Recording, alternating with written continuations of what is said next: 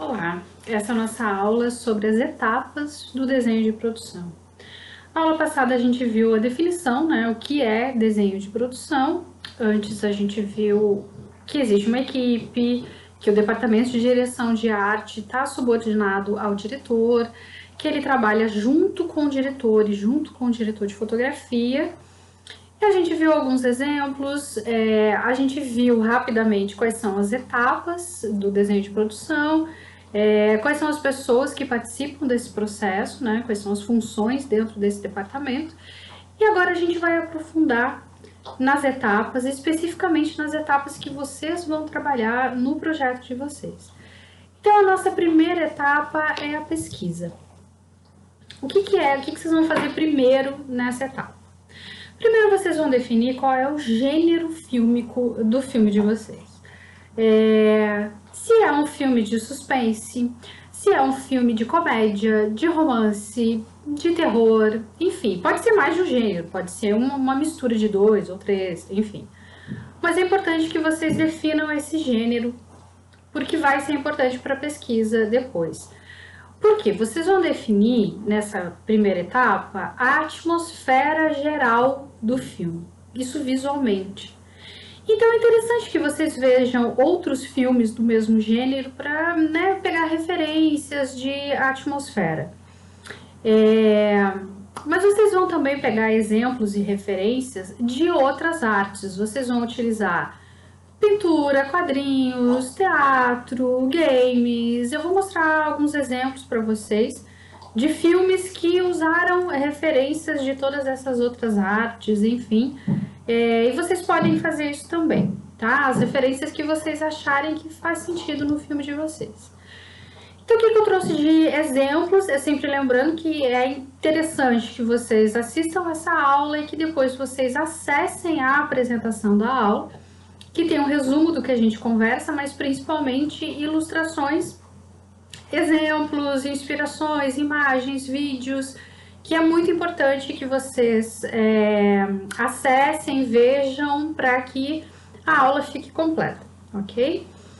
Então, o primeiro exemplo que eu coloquei lá para vocês foi O Fabuloso Destino de Amélie Poulain, que é um filme de 2001, que muitos de vocês é, devem ter assistido, é um, assistido, é um filme francês, é, e foi, inclusive isso foi declarado pelo diretor, o filme foi esteticamente baseado nas obras do pintor Juarez Machado, que é um pintor brasileiro, radicado em Paris, por isso conhecido lá. É, e eles se inspiraram em muitos quadros do, do Juarez Machado para construir a atmosfera do filme. Então, por exemplo, é, os quadros dele usam muitas cores básicas, principalmente o vermelho. Então, ele sempre tem uma cor muito predominante e aí uma cor é, que se destaca um objeto, um elemento com uma cor contrastante. Então, no primeiro exemplo, vocês têm uma cena em que ela está no quarto, que a parede é vermelha, tudo é vermelho, e aí de repente a gente tem um travesseiro verde, um quadro verde, contrastando com essa cor é, geral do cenário, com esse fundo. No segundo exemplo é muito parecido, a gente tem tons avermelhados em geral no, no cenário e aí a gente tem um elemento que é um abajur azul se destacando. Isso é uma coisa que o Juarez Machado faz nos quadros dele e que eles resolveram usar como inspiração no filme. Então, se vocês não assistiram o filme, interessante ver, se vocês viram, interessante ver de novo, pensando nessas, nessas referências visuais. Um outro exemplo que eu coloquei para vocês, e aí uma coisa já mais direta, que é o Sin City, que é um filme de 2005, que foi diretamente é, inspirado, baseado na história em quadrinhos, do mesmo nome. E aí o que é interessante a gente observar, porque ele tem, os, os quadrinhos têm uma estética muito, muito específica, que é o uso do preto e branco com muito contraste, né? Pouco cinza, é, é, ou é preto ou é branco, é, com alguns, alguns objetos em vermelho, alguns elementos importantes né, nas, nas cenas em vermelho. Então é interessante ver como que eles transportaram essa estética para o filme. Eu coloquei um vídeo ali para vocês assistirem. A gente tem também um outro filme que também é um exemplo muito direto, que é o Caravaggio, que é um filme de 1986, é, que é sobre a vida do pintor do Caravaggio. Então, é, muitas cenas foram inspiradas em quadros e tentaram trazer uma atmosfera é, dos quadros. Então, a iluminação, os fundos que são muito chapados, a gente não tem muita muita perspectiva. Enfim, é interessante ver o vídeo e o filme, se vocês puderem, e observar essa relação com as telas. Um outro exemplo que eu coloquei para vocês é o Dogville, que é um filme de é, eh, 2003, dirigido pelo Lars von Trier, que é um, um diretor é, dinamarquês muito, muito interessante. E ele tem um, uma estética muito parecida com peças de teatro. Em que sentido? É, vocês vão ver logo na imagem e, e, no vídeo que eu coloquei ali. Os cenários, eles se passam em uma rua e aí as casas são demarcações no chão, não tem parede, não tem nada, tem apenas alguns móveis. Então o espectador constrói né, aquilo na, na sua imaginação. Então ele, ele foi filmado num galpão e ele lembra um pouco essa, essa imaginação, né? Uma peça de teatro, não, também você não vê as paredes, né? Você só vê os elementos da cena e os atores, ah, alguns objetos, alguns móveis, enfim. Então ele tem essa estética de, de teatro. É interessante vocês darem uma, uma olhada no vídeo e nas imagens. Coloquei um vídeo que é muito interessante que ele fez uma comparação lado a lado da série Stranger Things e os filmes dos anos 80 em que a série é, foi inspirada, porque vocês sabem que ela foi. É, ela se passa nos anos 80, a estética é toda dos anos 80. E aí eles fizeram uma comparação específica de cenas da série, de cenas é, do filme, em que provavelmente elas foram inspiradas. Então vale a pena dar uma olhada nesse vídeo também. Então, qual que é a primeira atividade que vocês vão fazer? Primeiro, vocês vão refletir e decidir qual é a atmosfera do filme de vocês, a partir do roteiro que vocês desenvolveram. Vocês já devem ter pensado um pouco nisso já na etapa do storyboard. É, mas aí vocês vão, por enquanto, livremente, eu sugiro que vocês criem uma pasta no Drive, enfim, no computador de vocês, e aí vão buscando referências, não se ateiam apenas a filmes, vocês podem ver séries, podem achar é, peças, é, pinturas, enfim, tudo que vocês acharem que tem a ver com a atmosfera do filme de vocês, e aí vocês vão colocando essas coisas é, ainda de forma é, desorganizada, enfim, dentro dessa pasta.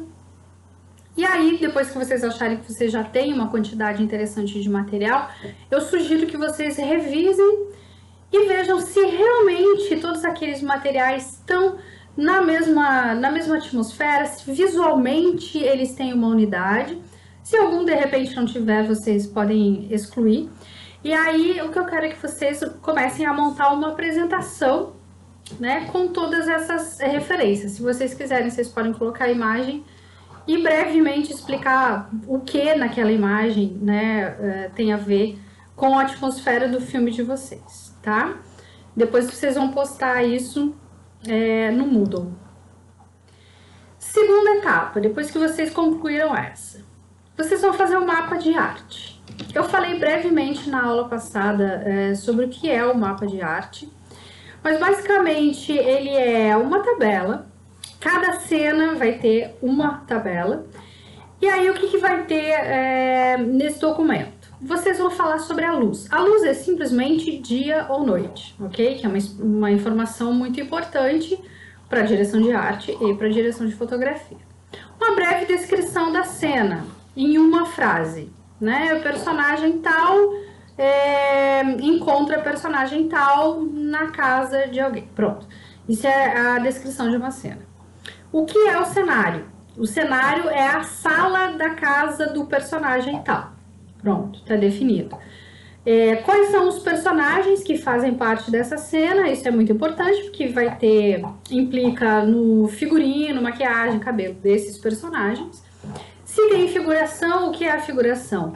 Figuração são as pessoas, por exemplo, vocês vão filmar numa praça o encontro é, entre dois personagens e aí naturalmente nessa praça vocês vão ter pessoas passando, andando de bicicleta, o pipoqueiro, enfim.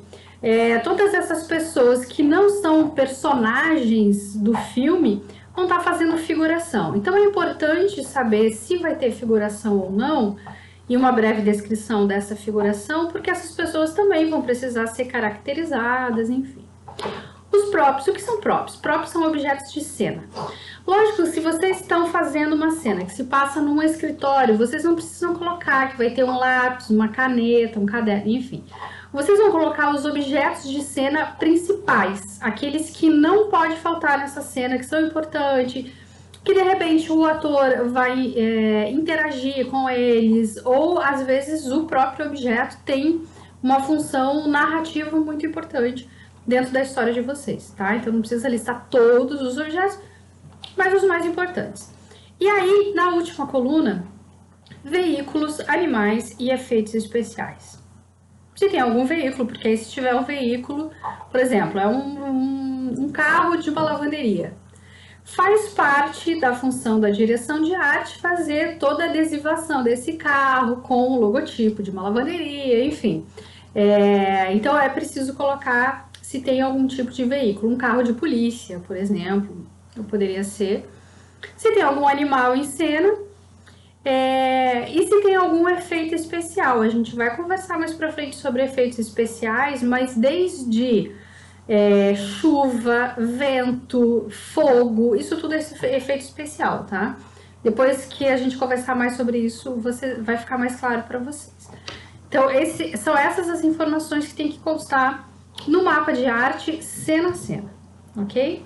E aí eu coloquei ali um, um exercício para vocês fazerem, um exemplo, que é uma cena do Cães de Aluguel, o filme do Quentin Tarantino. E aí o que eu sugiro que vocês façam é que vocês assistam essa cena e tentem fazer esse mapa de arte, essa tabela. E aí, no slide seguinte, vocês têm a descrição é, do mapa de arte especificamente dessa cena. Então é interessante que vocês comparem se faltou alguma coisa ou não, enfim, se vocês conseguiram é, entender do que se trata o mapa de arte.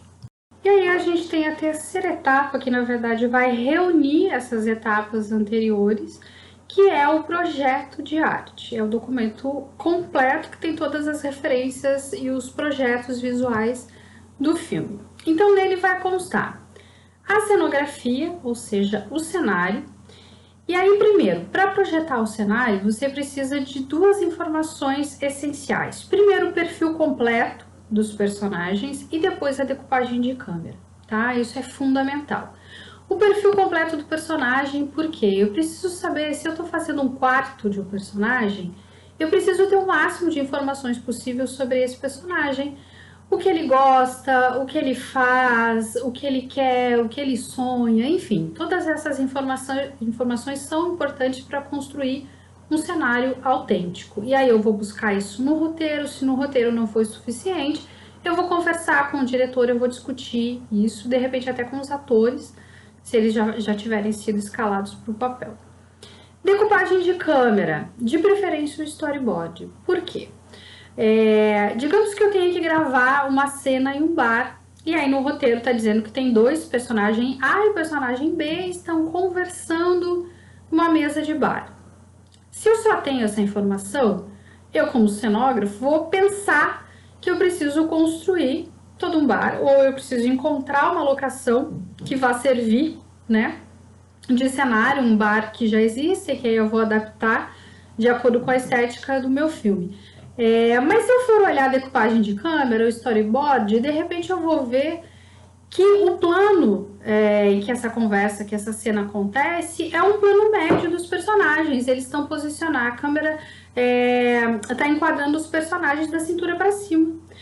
Então o que eu vou pensar? Eu preciso de uma mesa, duas cadeiras e aí um fundo que identifique aquele lugar como um bar um balcão com bebidas em cima ou prateleiras com bebidas em cima, enfim. Então eu preciso construir apenas uma parte desse cenário, eu não preciso de um bar completo. Então isso otimiza tempo, dinheiro, enfim, é muito importante o trabalho da equipe de arte. É, e aí, a partir de uma pesquisa de época e de locação geográfica, eu vou definir a arquitetura e a paisagem do meu filme.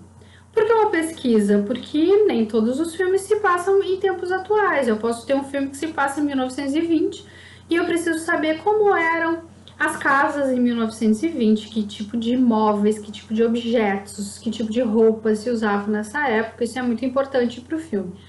A localização geográfica também, porque esse tipo de paisagem, de arquitetura também varia de lugar para lugar. Então, essa informação é fundamental. Eu tenho que definir se vai ser um cenário real, ou seja, uma locação. Então, é, por exemplo, o caso do, do bar. Se eu preciso filmar é, uma cena em um bar, aí eu vou definir se vale mais a pena encontrar um bar e aí adaptar visualmente esse cenário para a atmosfera do meu filme ou eu vou construir esse cenário em estúdio. Qual que é a diferença principal?